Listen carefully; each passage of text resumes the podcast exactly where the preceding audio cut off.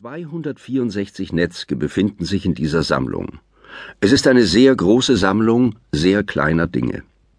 Ich nehme eines und wende es in meinen Fingern, wiege es auf meiner Handfläche. Wenn es aus Holz ist, Kastanie oder Ulme, ist es sogar noch leichter als Elfenbein. Auf den hölzernen Netzke ist die Patina deutlicher zu erkennen. Das Rückgrat des gefleckten Wolfs zeigt einen leichten Schimmer, so wie die in ihrer Umklammerung verstrickten stürzenden Akrobaten. Die Elfenbeinernen gibt es in Abstufungen von Cremefarben, eigentlich von allen Farben außer Weiß. Einige haben eingelegte Augen aus Bernstein oder Horn. Manche der älteren Stücke sind ein wenig abgegriffen.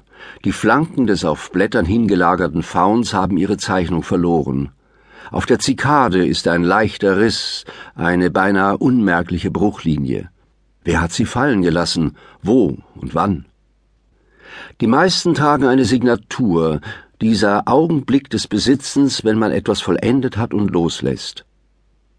Es gibt ein hölzernes Netzke eines sitzenden Mannes mit einem Flaschenkürbis zwischen den Beinen.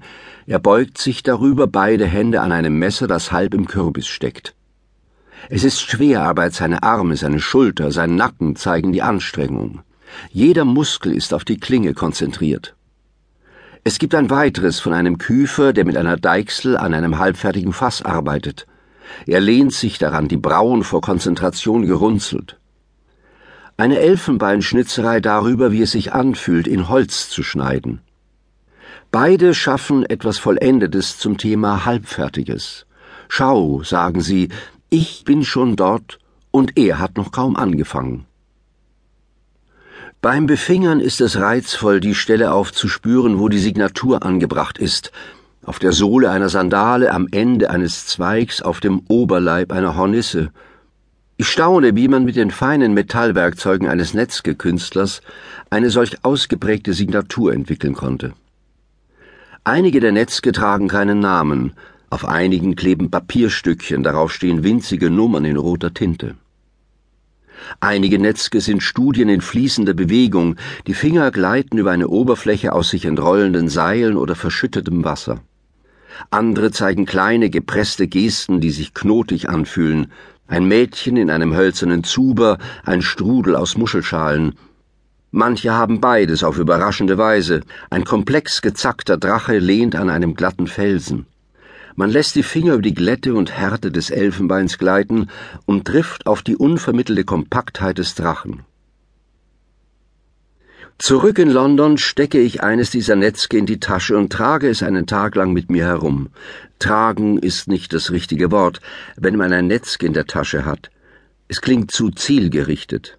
Ein Netzke ist so leicht und klein, dass es wegschlüpft, zwischen Schlüsseln und Wechselgeld beinahe verschwindet. Man vergisst einfach, dass es da ist. Es ist das Netzke einer überreifen Mispelfrucht im späten 18. Jahrhundert in Edo, dem alten Tokio, aus Kastanienholz geschnitzt. Ich versuche mir vorzustellen, wem die Mispel gehört hat. Sie wurde lange vor der Öffnung Japans für den Außenhandel und deshalb für den japanischen Geschmack gefertigt.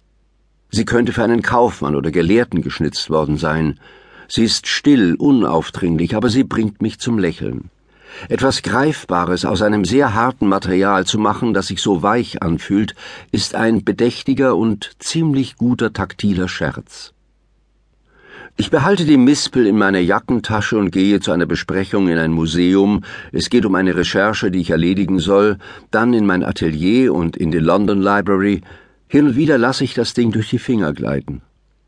Es wird mir klar, dass ich unbedingt wissen möchte, wie dieses hart weiche, leicht zu verlierende Objekt überlebt hat. Ich muss einen Weg finden, seine Geschichte zu enträtseln. Dass ich dieses Netzke besitze, dass ich sie alle geerbt habe, bedeutet, man hat mir eine Verantwortung für sie und für die Menschen, die sie besaßen, übertragen. Ich fühle mich unsicher und verwirrt, wie die Bedingungen dieser Verantwortung aussehen mögen. Das Wesentliche ihrer Reise kenne ich von Iggy. Ich weiß, dass ein Cousin meines Urgroßvaters namens Charles Efrussi diese Netzke in den 1870er Jahren in Paris gekauft hat. Ich weiß, dass mein Urgroßvater Viktor von Efrussi sie in Wien um die Jahrhundertwende von ihm zur Hochzeit geschenkt bekam. Ich kenne die Geschichte von Anna, der Zofe, meiner Urgroßmutter, sehr gut. Ich weiß, dass Sie mit IG nach